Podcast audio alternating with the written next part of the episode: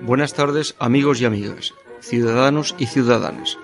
Estáis escuchando el programa La Hora de la República, una emisión patrocinada por la Asociación Unidad Cívica por la República. Este programa quiere ser un modesto instrumento en la recuperación de la memoria histórica y en la difusión de los valores republicanos de libertad, igualdad y fraternidad, laicidad y federalismo, así como la construcción de la propuesta republicana para hacer posible la Tercera República Española. Este programa está abierto a todas las colaboraciones que deseen impulsar el republicanismo y una democracia más participativa y solidaria.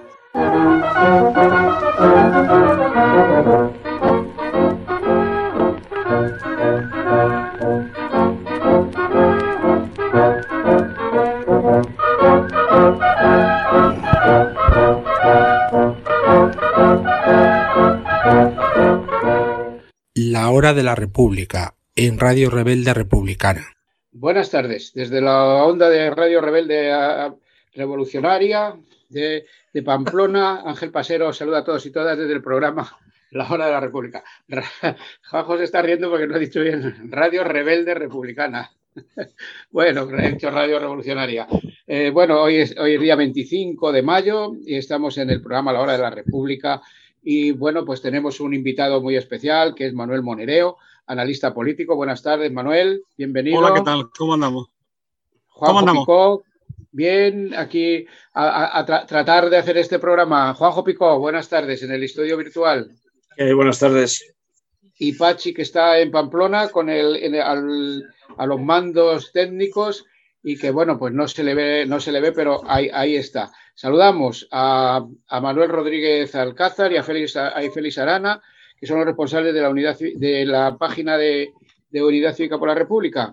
Eh, también saludamos a Ecorepublicano, Mundo Obrero Radio y, en fin, a todos y todas los que nos estáis siguiendo en directo y los que luego nos seguiréis por las redes. Vamos con nuestro comentario que lo hemos titulado La reforma fiscal del Gobierno de coalición. Parece que hoy martes 25 de mayo el Congreso puede dar luz verde a la reforma fiscal contra el fraude que presenta la ministra de Hacienda. Una reforma que llega tarde y no se podrá aplicar en el ejercicio económico de 2021, en, el que el Ejecutivo pretendía recaudar 828 millones que se quedarán en papel mojado. La reforma fiscal que anuncia el gobierno de coalición tiene que superar numerosos escollos para cambiar el rumbo de las cosas. A día de hoy, los impuestos graban a las familias que soportan más del 75% de la presión fiscal. Y, el solo anuncio de nuevos tributos para afrontar la crisis pandémica genera una agria polémica. España necesita una reforma fiscal progresiva que grave las rentas más altas y que tenga en cuenta los nuevos modelos de negocio. El informe anual de recaudación 2020 de la agencia tributaria son unos datos que acercan mucho el peso real de los impuestos en España. Algo que resalta que sean los hogares quienes pagan más de las tres cuartas partes de los tributos estatales. Paralelamente a esto, decir que los impuestos indirectos como el IVA y los especiales que graban el, consumo de bienes y servicios sin discriminar en función eh, del nivel de ingresos de quien los adquiere. Lleva, año, lleva años por encima del 15% y del 25%. Ante estos datos se ve que de manera urgente el gobierno de coalición debe acometer una profunda reforma fiscal que grave las rentas más altas y alivie la presión sobre la renta del trabajo. A la vez que debe tomar medidas para poner fin a los paraísos fiscales como la Comunidad de Madrid y otros dentro del territorio español. Junto a la reforma fiscal hay que exigir al gobierno de coalición que derogue de una vez por todas las reformas laborales de PSOE y PP que, que prometió anular nada más llegar a la Moncloa, así como la ley Mordaza y la contrarreforma de las pensiones, la política de impunidad y el control y, el, controlar el reparto de los 170.000 millones de los fondos europeos, que o mucho nos equivocamos o se van a repartir entre bancos y grandes empresas para tratar de amortiguar los efectos de la pandemia, cuando la pandemia ha perjudicado sobre todo a la vida de trabajadores, de millones de trabajadores y trabajadoras, castigados muy duramente a los jóvenes y las mujeres. Se pone la venda a quienes están ilesos y se abandona a la mayoría social que grava las heridas económicas y sociales. Es urgente que el gobierno de coalición ataje el fraude, fiscal, cifrado en 20.000 millones de euros, de los que hay que añadir el fraude del IVA, que es lo que suma unos 40.000 millones de euros. Curiosamente, el fraude no se detecta en la renta del trabajo asalariado debido al control que tiene. El fraude hay que buscarlo en otros ámbitos. Las cifras que se barajan de los que tienen lo, que tienen los y las españolas, españoles y españolas en países fiscales es de 144.000 millones de euros. Ojo, no sabemos si en tan, en tan mareante cifra está contabilizado los millones del rey emérito. Solo por el rendimiento de estos 144.000 millones que lleva asociado supone un fraude fiscal de 7.400 millones.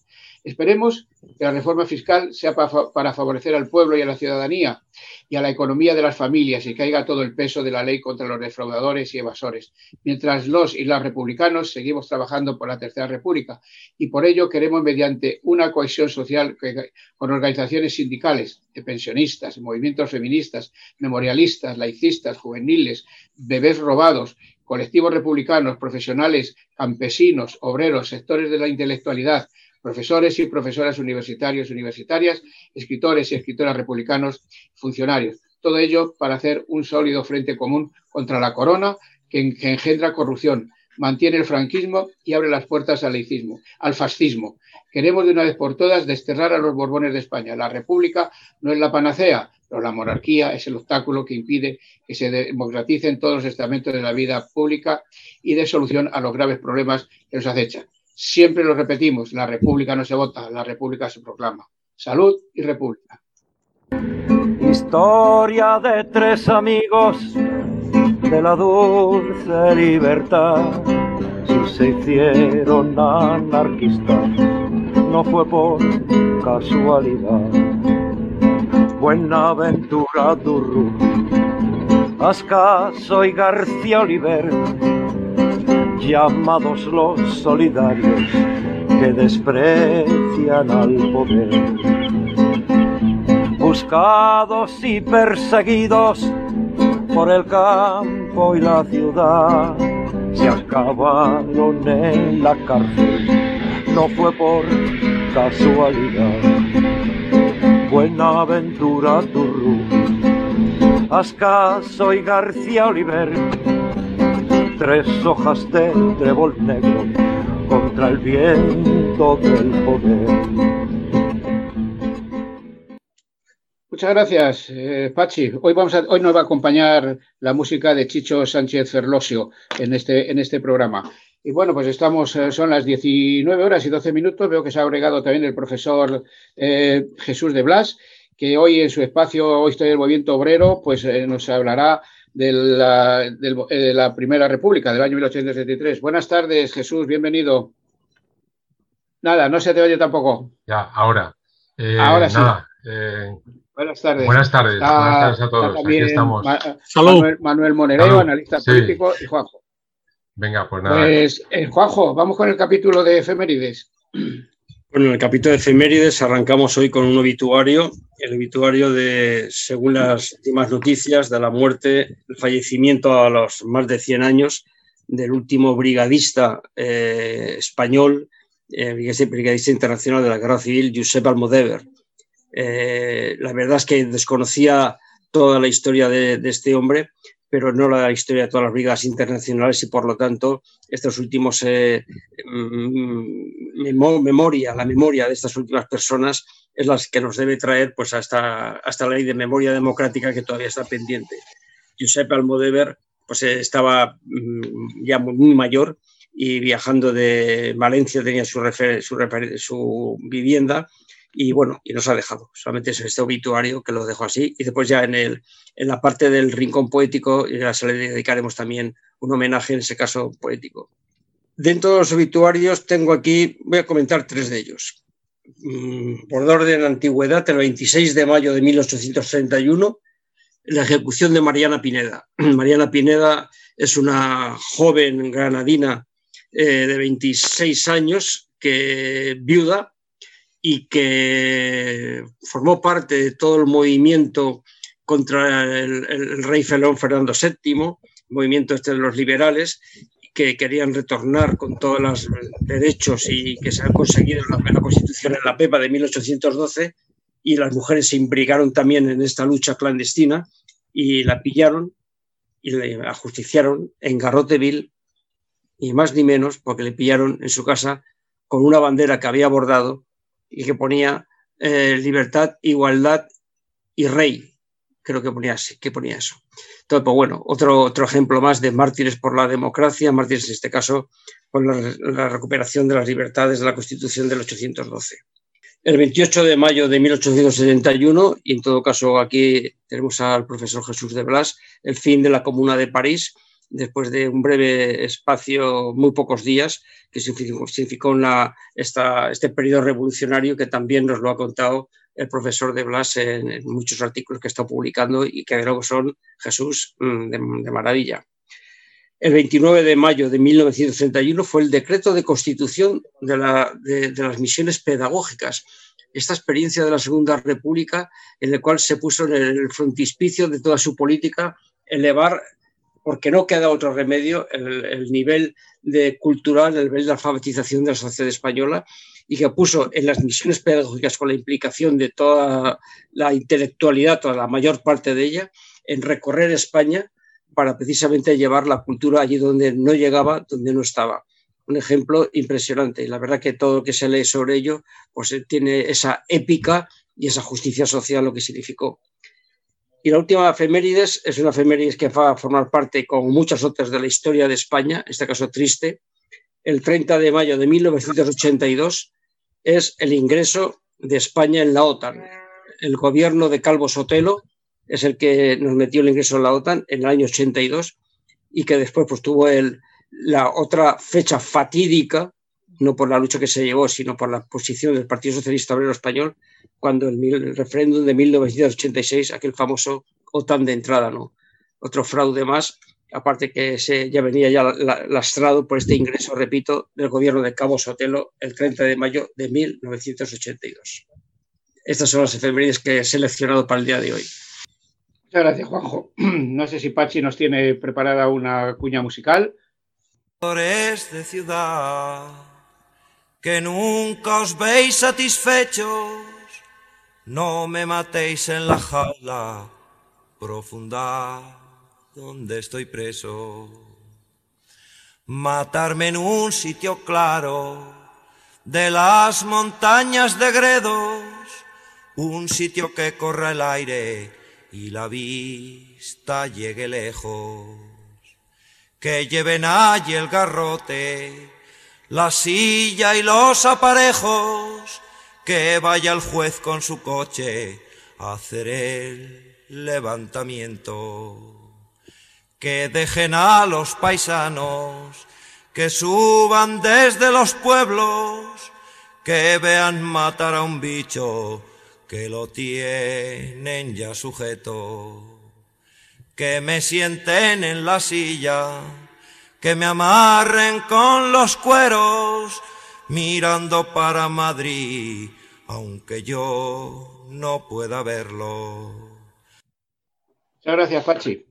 Bueno, pues eh, continuamos nuestro programa y bueno, pues tenemos, como decimos, tenemos a Manuel Monereo, que es un amigo, es un camarada y es un excelente analista político. Manolo, bueno está cayendo en España.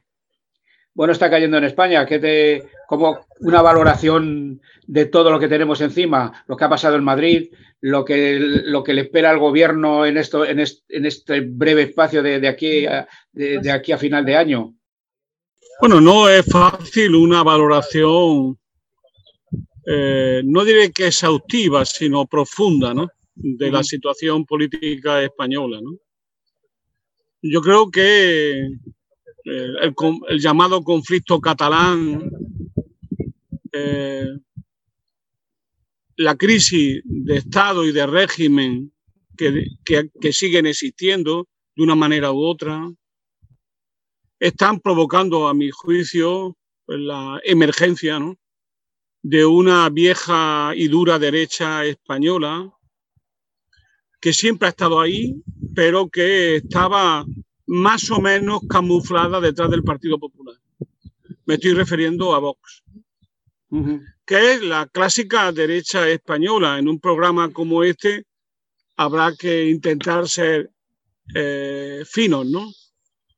Estoy hablando de la vieja derecha de Maestro, de Maestro, de Calvo Sotelo, la derecha que estaba detrás de Acción Española, que después, como gran proyecto intelectual, y que luego tenía mucho que ver con, Renovación Española o con el bloque nacional. Es decir, es esta la derecha eh, golpista, una derecha profundamente monárquica, nacional católica, que fue uno de los orígenes, seguramente el origen más claro del franquismo.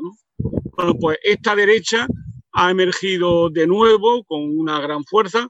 La encuesta, a pesar de todo, le siguen dando en torno al 15% del voto y que se está consolidando como la tercera gran fuerza política española. Esto, esto tiene mucho que ver también con lo que ha pasado en Madrid. una derecha que, que no tiene eh, ningún tipo de complejo, que pasa al debate político, que pasa a la batalla cultural y que está dispuesto a convertirse en alternativa a un gobierno eh, como el actual que tiene España. Yo creo que ese es el primer dato quizás más fuerte. Hay un segundo dato que a mi juicio es también preocupante, ¿no? que seguramente seré polémico, seguramente, ¿no? que yo creo que se está agotando el impulso del cambio de este gobierno.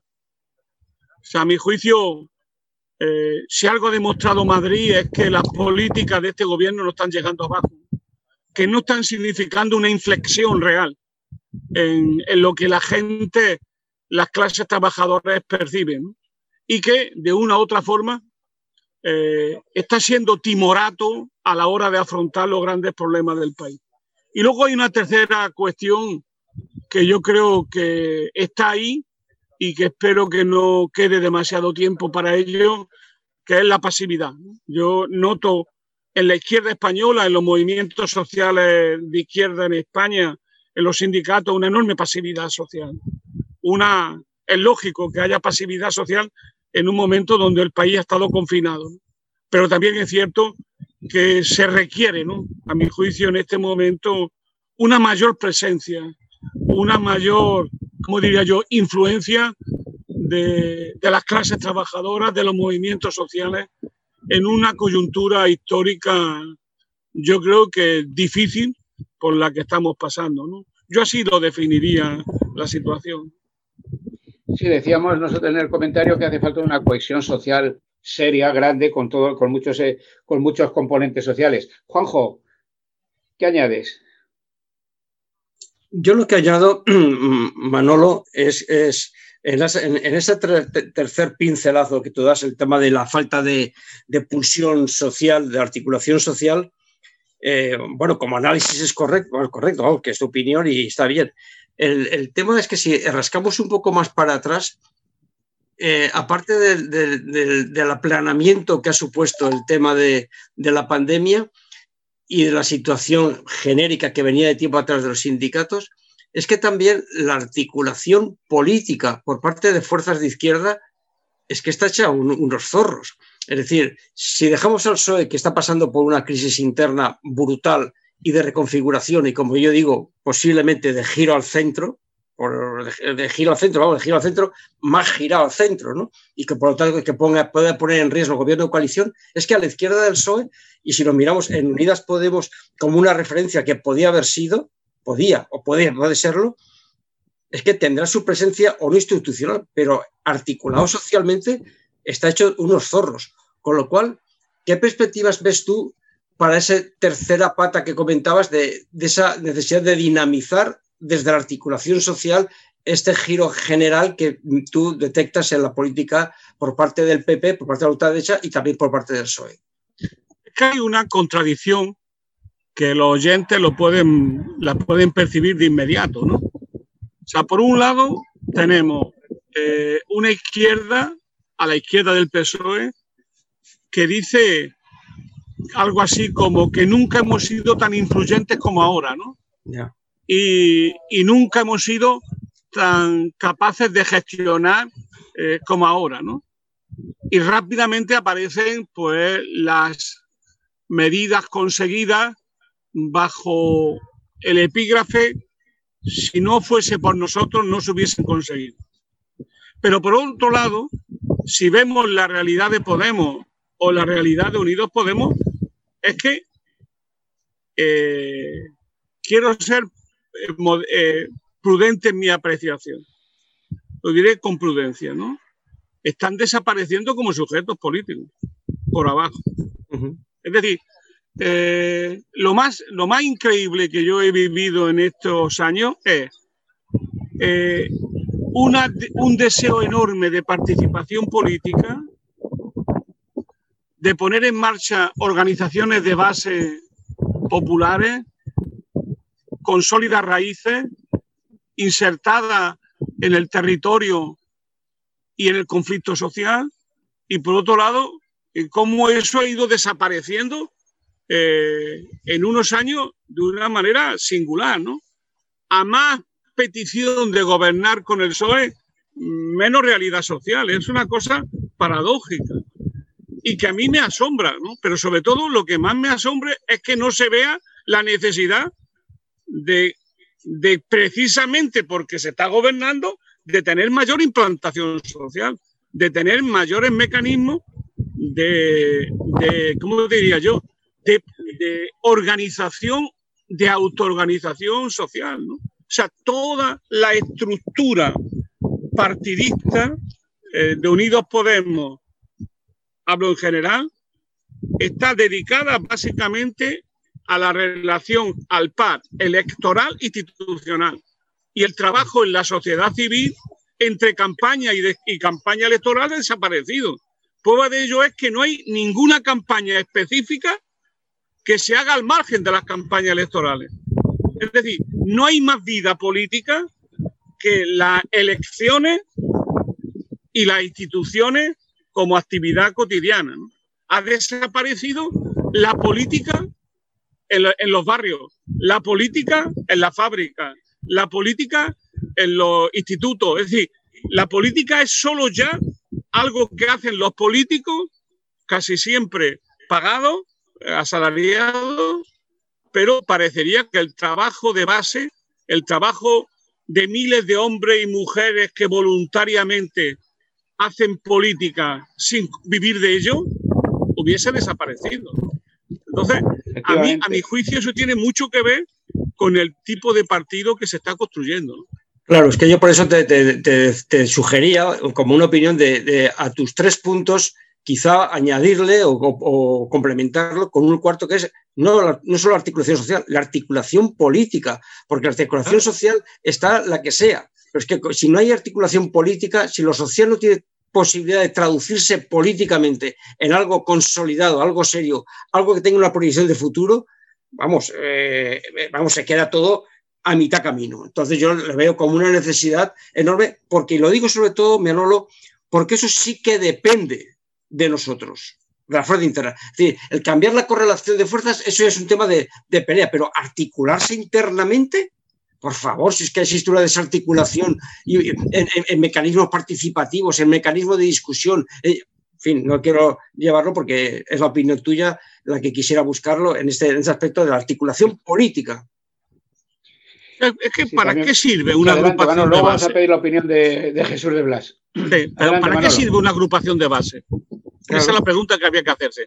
¿Merece la pena invertir tiempo, dinero en, una agrupación de base?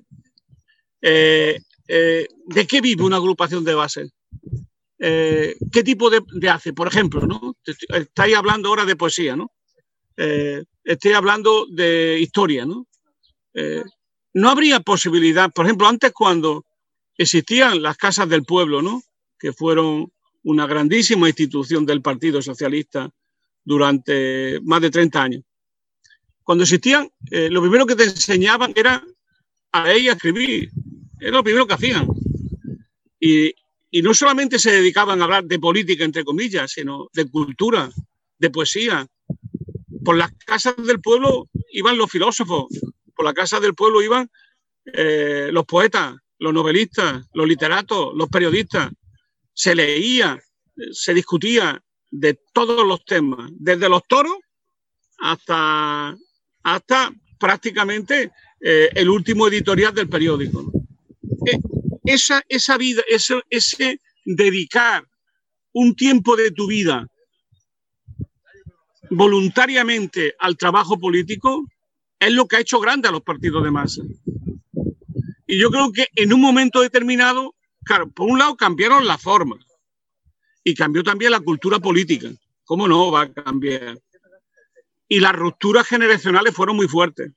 Pero, pero se dejó pasar y se deja pasar esta opción, esta oportunidad de pensar la política como la construcción de un sujeto colectivo que tiene voluntad de emanciparse.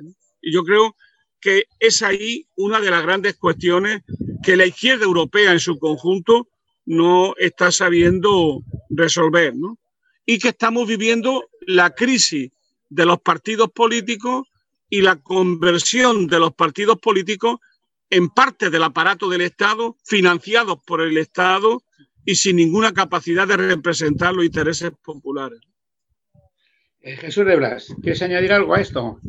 Eh, bueno, eh, yo la verdad que estaba escuchando atentamente y mm, comparto cosas de las que se están indicando y un poco más en concreto por la experiencia que hemos tenido de la campaña electoral y los resultados y el conflicto que ha habido en Madrid, te, das cuenta, haciendo una reflexión interna, dices, es que los grandes ejes del movimiento de la izquierda, que serían la defensa de la sanidad, por ejemplo, que está sometida ahora a un brutal ataque, que quieren cerrar eh, centros de salud, que está saliendo en la prensa y tal, pues ahí, ahí eh, es el problema. Es decir, un elemento de esa magnitud, de esa, de esa profundidad de ataque, tendría que tener ya una respuesta política y sindical, ¿no? Y, no está ahí, ¿no? Eh, aparece la queja y tal.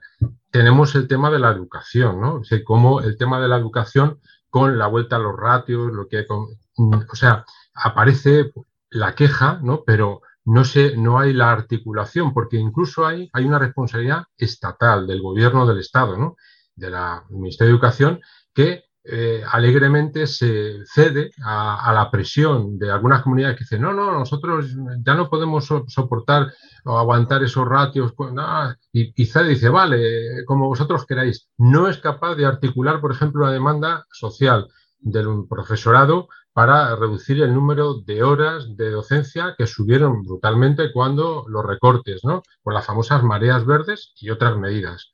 Sigamos tenemos el tema de las residencias, ¿no? Por ejemplo, cómo no, cómo no se ha articulado, y hay gente que lo trata de hacer y tal, pero no se articuló y no se puso en el centro de, la campaña el asesinato atroz que se estaba cometiendo contra las personas mayores con la documentación que había de ello, ¿no? Y cómo eso está ahí, pasa y, nadie lo, lo, bueno, la gente afectada, a lo mejor alguien lo quiere recoger y tal.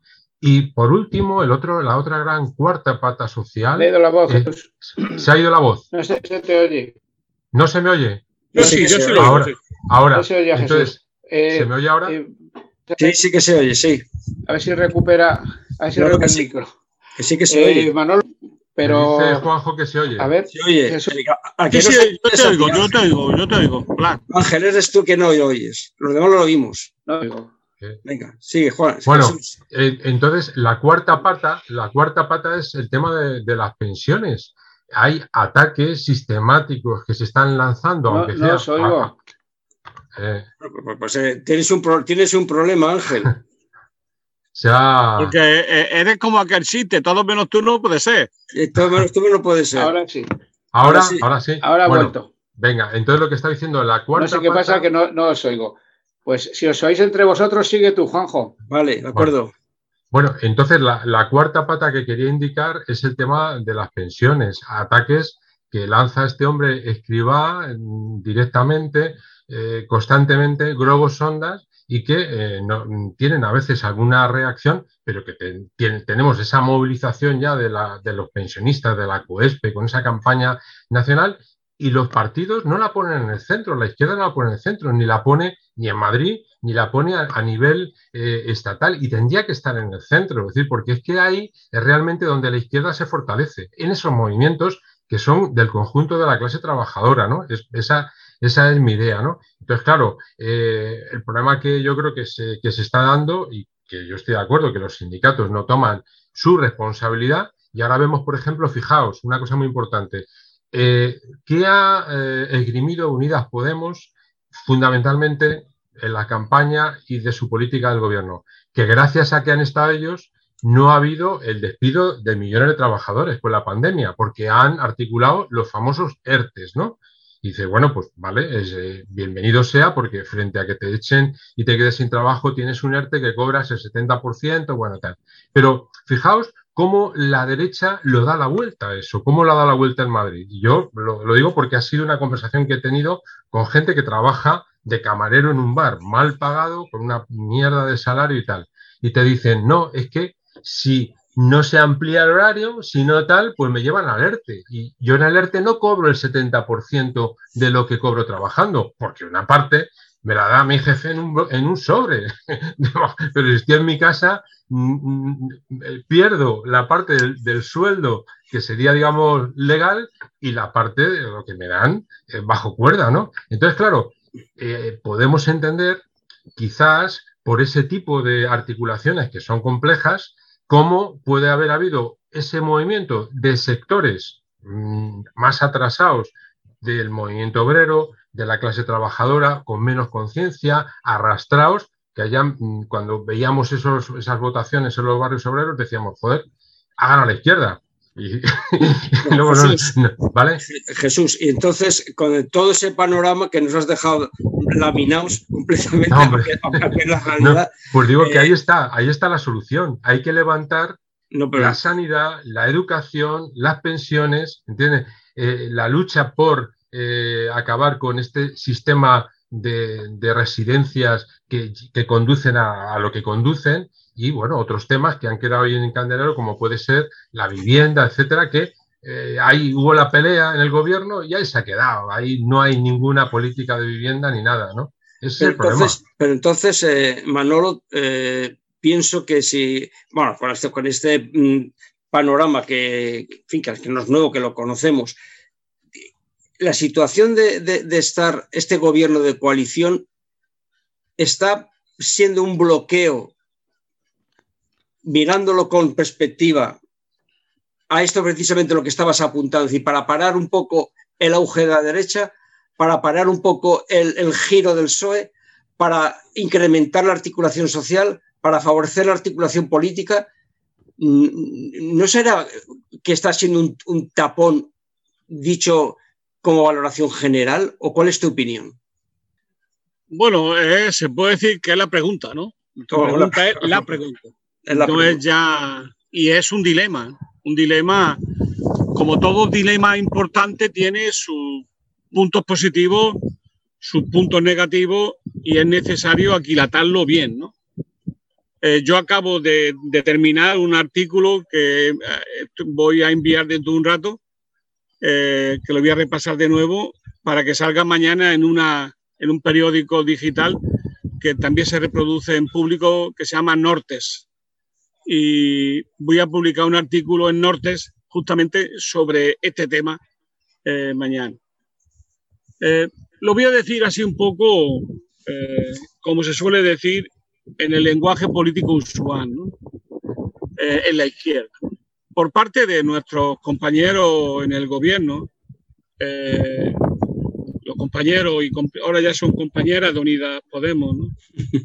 se viene a decir eh, básicamente lo siguiente, ¿no? eh, el enemigo es la derecha y ese es el gran enemigo a vencer. Y la segunda cuestión que se dice es para vencer a la derecha hace falta eh, que este gobierno triunfe. Bueno, ese, eso nos deja mucho espacio, pero el problema está en la segunda parte, que es que para que el gobierno triunfe tiene que hacer política lo suficientemente audaces y profunda que consigan movilizar a las clases trabajadoras en primer lugar y eh, a las capas medias en segundo lugar. Es decir, y sobre todo a los jóvenes. Es decir, yo creo que eh, el sujeto juvenil es determinante en este momento en España. Y es evidente que por mucho que se quiera decir que es verdad que el voto de Madrid no es eh, sin más traducible al conjunto de España, es evidente que hay rasgos en él muy significativos. Por ejemplo, eh, abundando lo que decía antes el compañero, si vemos los resultados del voto obrero en Madrid, en los, barrios obreros o en la zona sur, veremos no solo la presencia activísima de una derecha que, que, ha ganado por goleada en muchos sitios, sino la presencia de Vox en las peores condiciones para Vox. Sea, en un momento donde el voto útil de la derecha era votar a la señora Ayuso, Vox se ha mantenido y, y se ha mantenido seriamente en los barrios obreros de Madrid, pero también en la zona sur de Madrid. Si vas viendo pueblo por pueblo, yo se lo he hecho, verás que el 7, 8, 10%, 7, 8, 10% se ha mantenido en un momento excepcional de voto al Partido Popular. Es decir, Vox ha venido para quedarse también en Madrid y en muchas comunidades autónomas españolas puede ganar Vox las próximas elecciones generales. Es decir, por lo tanto, la primera cosa que hay que tener clara es esta. La derecha puede ganar. Ahora bien, el problema es el gobierno de coalición está a la altura de la circunstancia del desafío de esta derecha? Es decir, tiene un programa lo suficientemente clara, profundo y comprensible para que la gente se organice tras el gobierno, lo defienda. Pero que si algo está, queda claro es que eso no parece. Claro, y Yo creo, y yo creo que eso lo que demostró ayer, lo que demostró Madrid mucho, es que las llamadas políticas del escudo social, del que hablaba Pablo Iglesias, no han bajado abajo, se han quedado en formulaciones. Por ejemplo, el ingreso mínimo vital. Se ha quedado en formulaciones. Por abajo no ha llegado. No se ha convertido en un instrumento para la gente y podemos seguir hablando de todo lo que ha significado. Es cierto que se han tomado medidas importantes en el Ministerio de, Igualdad. Es cierto. Ahora bien, eh, es cierto que los ERTE han protegido. Es verdad, con lo como decía el compañero, con sus trampas incluidas. Ahora bien, la realidad profunda es que las políticas de izquierda no están siendo realmente asumidas y protegidas por este gobierno. Es decir, los aspectos más progresivos que se firmaron no se están cumpliendo. Y yo advierto que hay, una, hay ya dos programas encima de la, del gobierno. Está el, el programa que se firmó y el programa que se ha enviado a Europa. Eso, de eso no se está hablando. Y en ese, ese programa, el ministro Escriba lo ha escrito todo lo que le interesaba escribir, entre otras cosas, el inicio de la privatización de las pensiones. Eso está en el programa que se ha enviado a Europa. Es decir, eh, eh, plantearse que, eh, que, a, través y por medio de la negociación colectiva se puedan adquirir en, fondos de pensiones, etcétera, depende cómo eso se haga, va a significar o no una privatización encubierta de la seguridad social, perdón, de las pensiones. ¿Por qué? Porque una parte de los trabajadores no van a cotizar a la seguridad social, van a cotizar sus fondos de pensiones. O, o, creo que es muy difícil que coticen a los dos a la vez. O se dejará libertad. Eso hay que verlo cómo se regula. Ahora bien, como tú empieces a desquitar justamente de aquellos trabajadores que tienen más alta sindicación y mayores convenios, los vas quitando de, la, de las pensiones, lo que estás quitando es ingresos de las pensiones. Ya, Manolo, tanto, pero Manolo, aquí, hay un tema, hay un tema que, claro, es que eh, vamos a ver, yo te voy a decir una como opinión, ¿no? La opinión, y como para debatir, y con, con, Jesús también, vamos, que los que queramos hablar aquí. yo estoy de acuerdo con que evidentemente el gobierno de coalición tiene que ser, mm, bueno, mucho, con mucha más audacia y sobre todo con mucha más transparencia y mirando a lo que es a, a su sector, al sector que le tiene que apoyar. Pero claro, por otra parte, yo también entiendo de que cuando ese sector está desarticulado social y políticamente, mmm, algunas de las medidas con toda la caverna y todos los, focos de poder que tienen, te impiden moverte en, determinada línea. Con lo cual aquí es una, es una dialéctica mmm, que uno no, no, se realimenta al otro. Y es que resulta que a lo mejor hemos llegado demasiado profundo en el pozo y buscar ahora que la salvación, por la salvación, por llamarlo de alguna manera, vamos, la, la, punta de lanza tenga que ser, que el gobierno tenga que ser más audaz cuando detrás no tiene una fuerza social que le apoye, pues es a lo mejor pedirle un poco de peras al olmo y viceversa. ¿Tú crees realmente, me permite que te, Sí, sí, que sí, te. ¿tú crees realmente que si el gobierno pidiera ayuda no la tendría?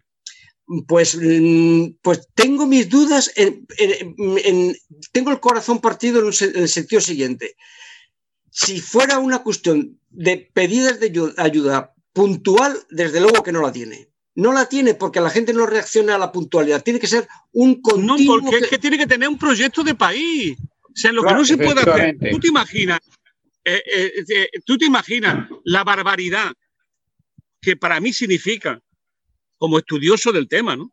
Que de pronto un señor que es presidente del gobierno, con lo que está cayendo, salga y no habla de España 2050. Pero, pero de, ¿de qué estamos hablando? Si no tenemos seguridad, si vamos a tener pensiones dentro de unos años. Me habla desde el año 2050. Esa fuga hacia adelante, que sí. es pura propaganda del gabinete de estudio de, del señor Iván Redondo. Es que no, es que no, es que tenemos, por un lado, el, nos dicen el maná que viene de Europa, de los fondos europeos. Ahora nos damos cuenta que los fondos europeos vienen condicionados a políticas neoliberales. Eh, estamos discutiendo qué tipo de condiciones. Estamos viendo qué dinero llega. Todavía no ha llegado un duro. Y llamamos ya eh, una deuda pública que va por el 125% del PIB. Bueno, eh, esto, esto, ¿en dónde estamos? Entonces, en vez de afrontar los grandes problemas que tiene el país, de dar seguridad a las clases trabajadoras de lo que se quiere, de señalar con claridad cuál es una dirección del país, no en el año 2050, sino dentro de dos años, que habrá elecciones. Si no tienes claro lo que va a hacer dentro de dos años, lo que estamos jugando es, a mi juicio, es con la gente. Y, y la gente no es imbécil. Claro. Es decir, la gente lo que está viendo, a mi juicio, es que dentro del gobierno hay distintas posiciones y que de una u otra manera, tú antes lo has insinuado en tu intervención, el gobierno va a girar al centro, ¿no? Entonces, claro, sí, el problema de fondo que hay es que, claro, eh, te lo voy a decir mucho más todavía, más, eh, más indicativamente que tú.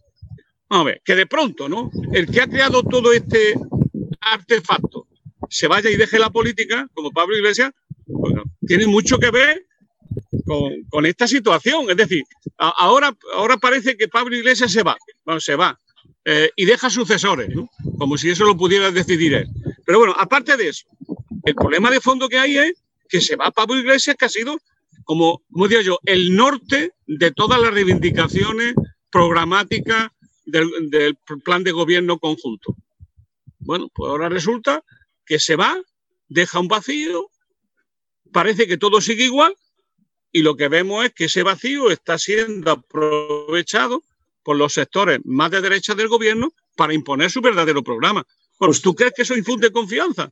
Y por otro lado, vemos una derecha movilizada al 100%, unos medios de comunicación movilizados al 100% a favor de la derecha y una actividad eh, que, más allá de lo legal que está realizando Vox y su mundo. ¿no? Entonces, uh -huh. ante eso, ante un gobierno débil que no tiene política clara y donde parece que un día giramos a la derecha, otro a la izquierda y no tenemos un proyecto de país, pues claro, la gente, ¿qué, qué ocurre? Pues vive pues asombrada de lo que está pasando, asombrada que haya tanta derecha, con miedo en el cuerpo también a que venga la derecha y sobre todo sin ver perspectiva, sin ver luz.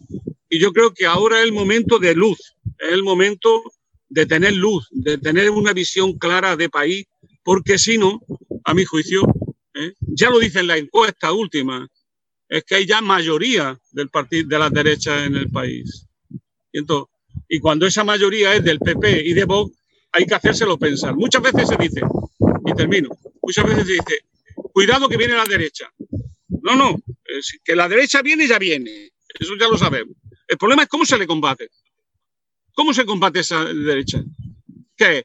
Eh, ¿Cómo diría yo? Eh, dejándose pisar, sin responder, sin resistirse, sin organizarse, sin ponerse en pie. Bueno, pues yo creo que esos son los desafíos que vamos teniendo.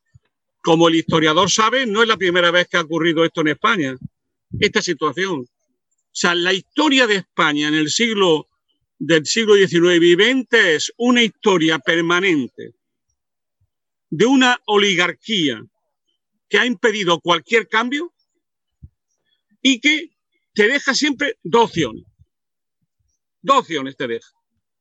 O un golpe de Estado, o guerra civil, o una nueva restauración. Lo que nunca consiente es la República. Lo que nunca consiente es una renovación democrática. Porque la República en España es la renovación democrática del país. Eso lo saben, eh, como diga yo, hasta los niños de pecho. O sea, en España hablar de república es hablar de renovación democrática.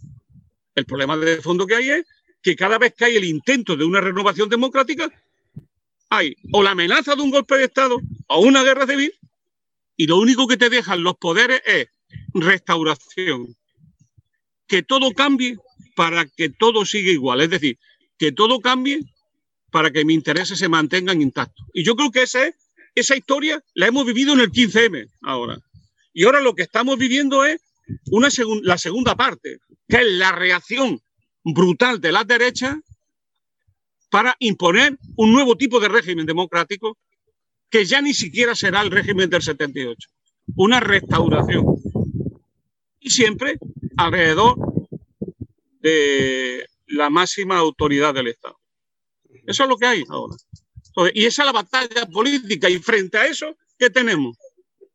Un gobierno dividido, sin norte y con mucha debilidad.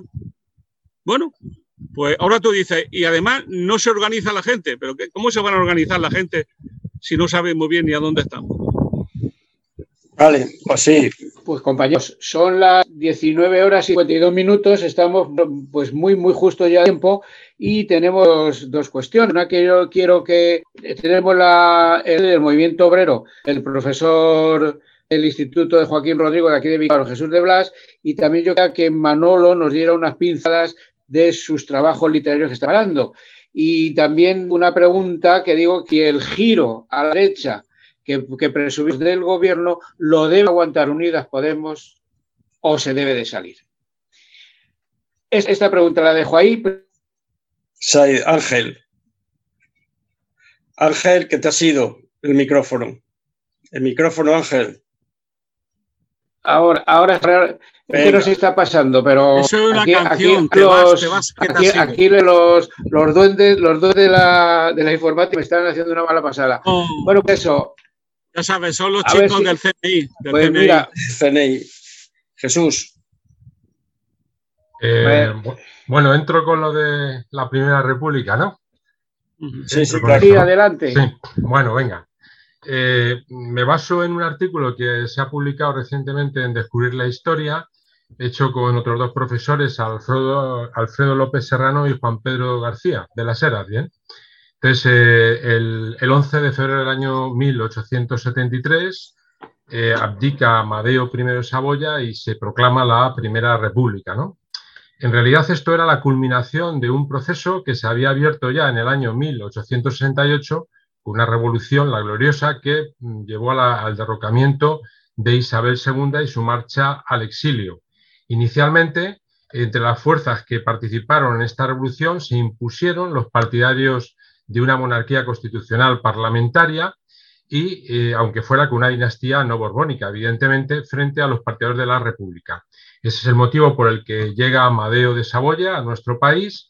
Su reinado es muy corto, apenas dura dos años, de enero del año 1871 a febrero del año 1873 y el motivo es que su principal defensor, que era el general Prim, general progresista, fue asesinado un poco antes de su llegada a España, ¿no?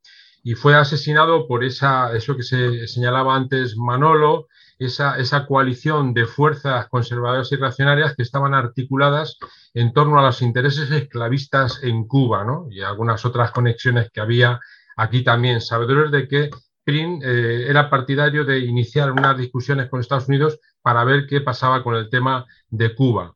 Además, Amadeo de Saboya, que era, pues, eh, era un rey, pero que tenía un tinte, vamos a decirlo así, progresista en la época, se encuentra enfrentado a la Iglesia Católica, al levantamiento de los carlistas, los isabelinos, los republicanos, claro, que no querían monarquía, querían república, el movimiento obrero que empezaba a desarrollarse ¿no? con cierta viveza y la guerra de independencia de Cuba, ¿no? que fue quizás el elemento más complejo en este periodo.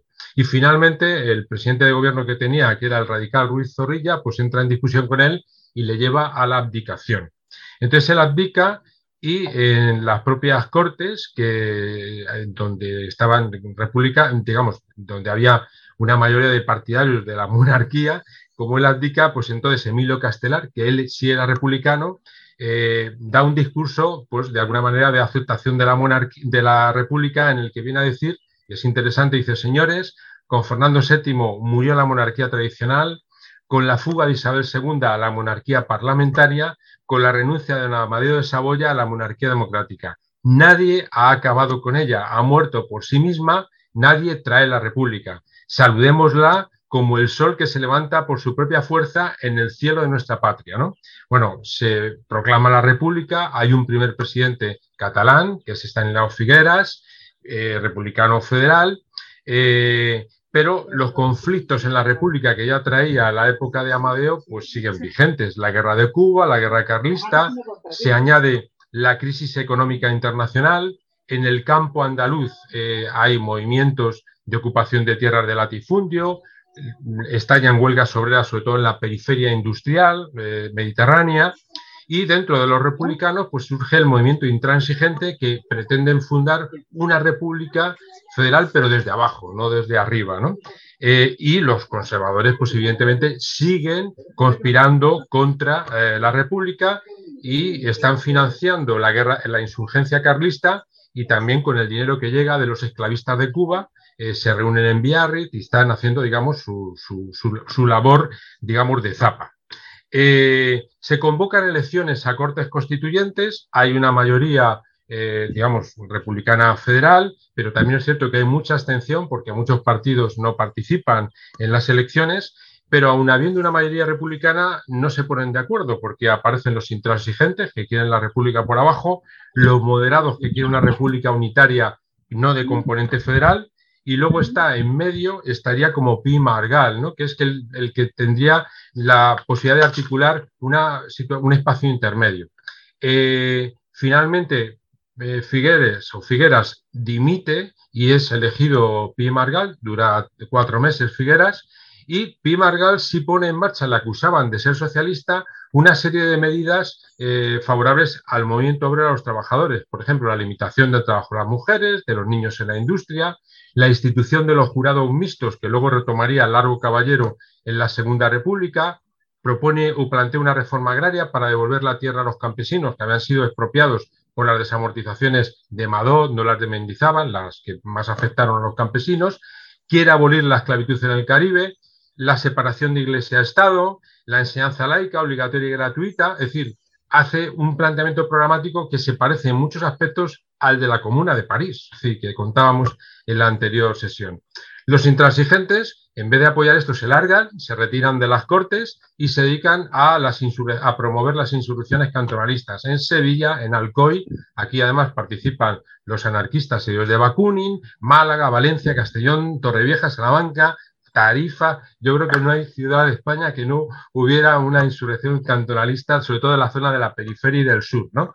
La, más, eh, la que duró más tiempo fue la de Cartagena, que se inició el 12 de julio y duró seis meses, y el grito era Viva la República Federal, no era realmente un movimiento separatista, el movimiento cantonalista, porque ellos lo que querían era implantar la República Federal desde abajo, ¿no? con un planteamiento reivindicativo que tenía, por ejemplo, la, jornada máxima de, ocho horas, la prohibición del trabajo infantil, limitar los sueldos máximos, medidas de separación de Iglesia-Estado, es decir, estaban en esa línea, ¿no?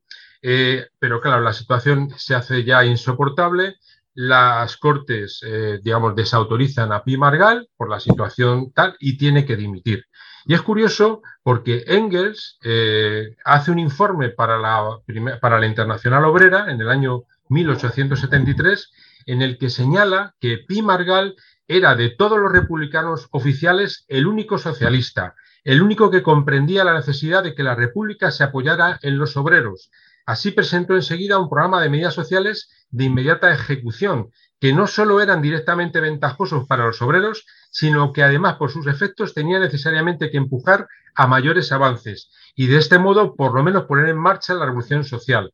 Pero los vacunistas, que tienen la obligación de rechazar hasta las medidas más revolucionarias cuando éstas arrancan del Estado, entre comillas, preferían apoyar a los intransigentes más extravagantes antes que a un ministro. Bueno, la, puñalada por la trapera, eh, por la espalda, la puñalada trapera por la espalda a Pim Margal, pues le impiden seguir y entonces toma el gobierno eh, Salmerón, que es un moderado, republicano moderado, que acude al ejército, que reprime brutalmente las insurrecciones cantonalistas eh, con los militares y finalmente dimite y pasa al testigo a Castelar, que pide poderes especiales a las cortes, las cortes se los dan y cuando eh, acaba ese periodo de poderes especiales, las Cortes le desautorizan por las barbaridades que ha hecho el ejército. Bueno, ha sido brutal la represión, entonces le desautorizan y eh, los partidarios de Pi Margal y Salmerón quieren eh, buscar una alternativa política de un candidato. Y en ese momento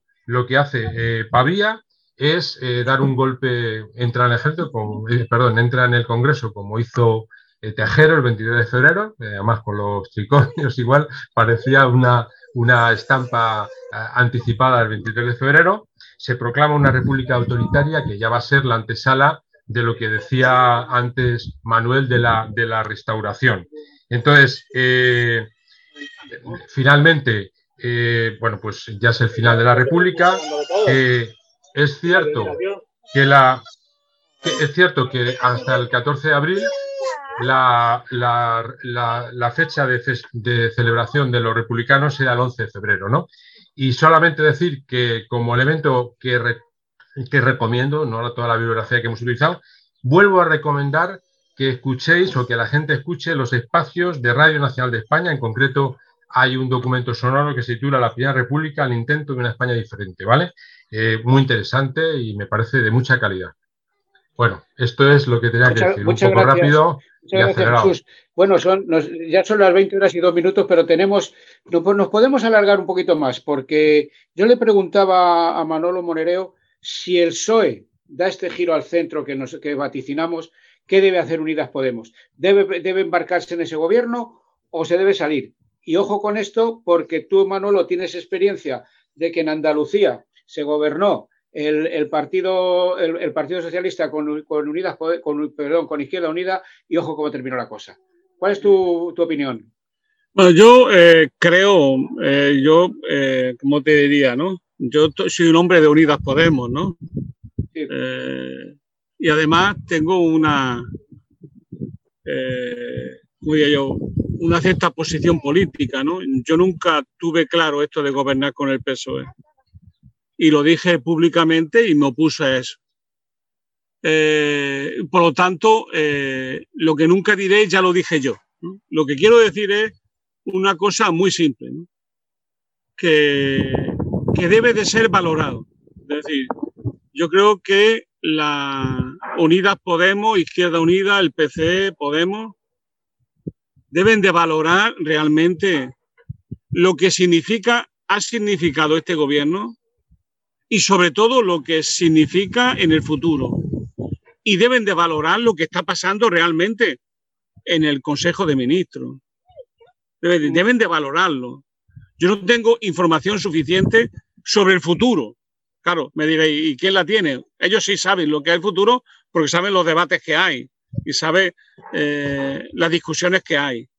Yo algo eh, puede uno conocer vía Radio Macuto, pero lo importante, lo importante es eh, hacer esa valoración y a partir de ahí actuar. O sea, lo que no se debe de hacer es lo que nos ocurrió en Andalucía, que fue que una mañana no echaran y, no, y convocaran elecciones.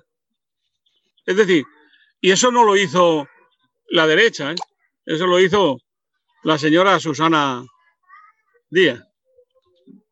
Es decir, eh, a mí lo que me preocupa mucho, mucho, mucho es eh, un escenario donde, por un lado, nos enfranquemos en un gobierno que no hace política de izquierda, por lo, número uno, y en segundo lugar, que nos veamos abocados a la salida de ese gobierno cuando el gobierno le interese en las condiciones políticos y electorales que le interesen. Entonces, yo creo que hay que hacer la evaluación y no hace falta tener un plan B, hace falta tener un plan que no tenemos. Es decir, yo noto que no hay un plan, no un plan alternativo a gobernar, sino que no hay un plan donde el gobierno se ve, se vea como parte de una estrategia global. Es lo que antes decía el compañero sobre la articulación por abajo. lo que yo creo que hace falta, lo digo con toda franqueza, así lo defiendo, no es la primera vez que lo hago. Yo creo que Unidas Podemos y, eh, perdón, que Izquierda Unida y Podemos están agotados como formación política. No merece la pena seguir metido en ese lío. Hay que ir a una formación política nueva, mucho más amplia, que recoja muchas más cosas y que se plantee en serio eh, la construcción de una alternativa de país que hoy no se tiene. O sea, no, no veo claro para nada.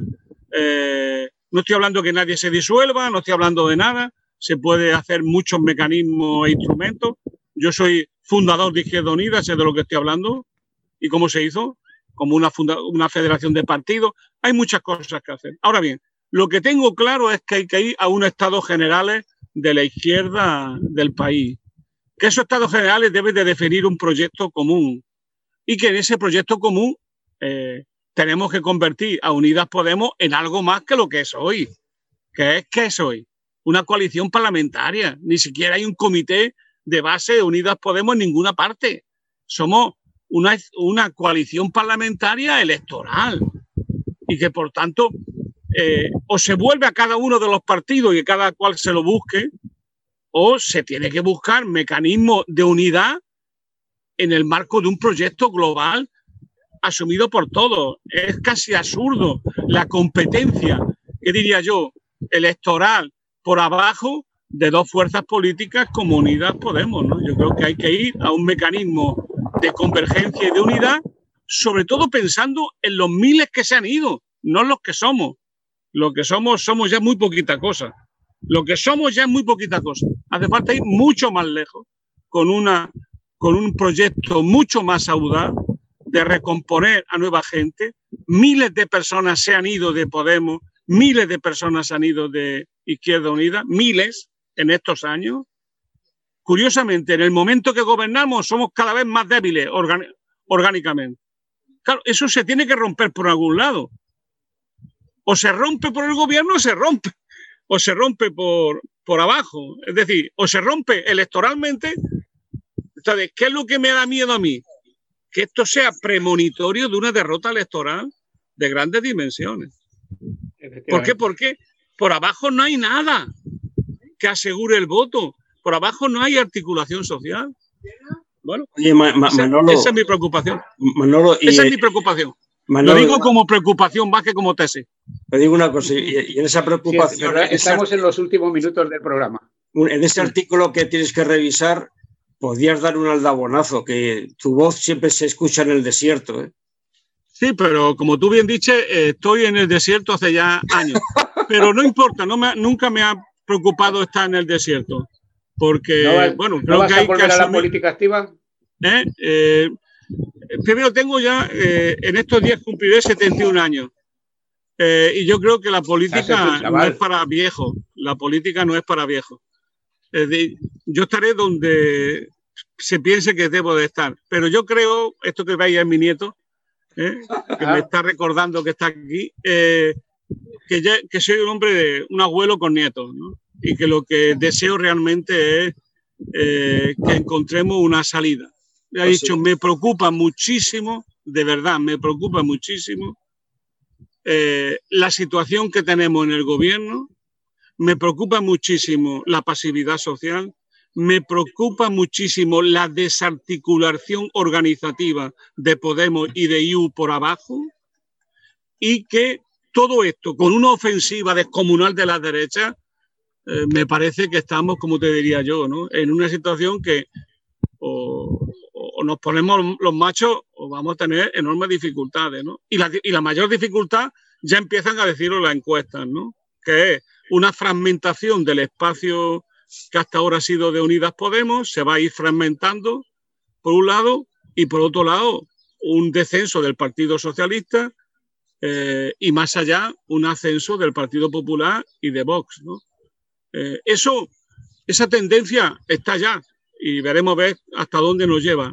Todo este, el gobierno piensa que todo se va a resolver con la recuperación económica y que va a haber una recuperación económica estupenda y que todo vamos a volver como antes el pasado no volverá y la etapa pre-COVID no va a volver a España. Eso lo tengo claro.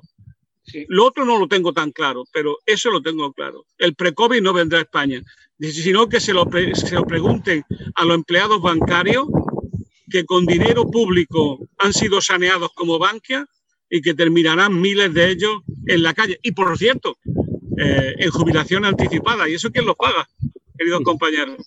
ese señor escribano dice nada sobre ese tema, ¿no? Claro, como es de la banca, ¿no? Sí, pues estamos en los últimos en los últimos minutos. Nos quedan, pues nada, ya nos hemos pasado de la hora. Eh, Jesús, en, dos minutos, una reflexión. Pues mira, según oí ahora a, lo que decía Manuel, eh, me parece que realmente, es decir, mm, la, alternativa. Porque antes decir, el giro al centro, vale, el giro al centro, si no hay centro, entre comillas, es decir, lo que se llamaban autodenominaban centro, el Ciudadanos, ha desaparecido, se ha liquidado. Entonces, la alternativa, eh, posiblemente, no digo que, o sea, la, la única alternativa que quedaría si se rompe esta coalición de gobierno es la de la gran coalición.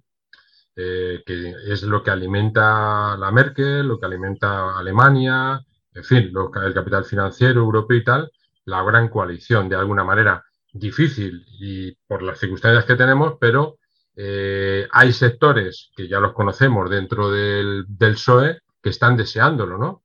Y que han, han llamado a votar alegremente por nuestra ínglita Isabel Díaz Ayuso, como Leguina y alguna gente. Isabel Díaz Ayuso.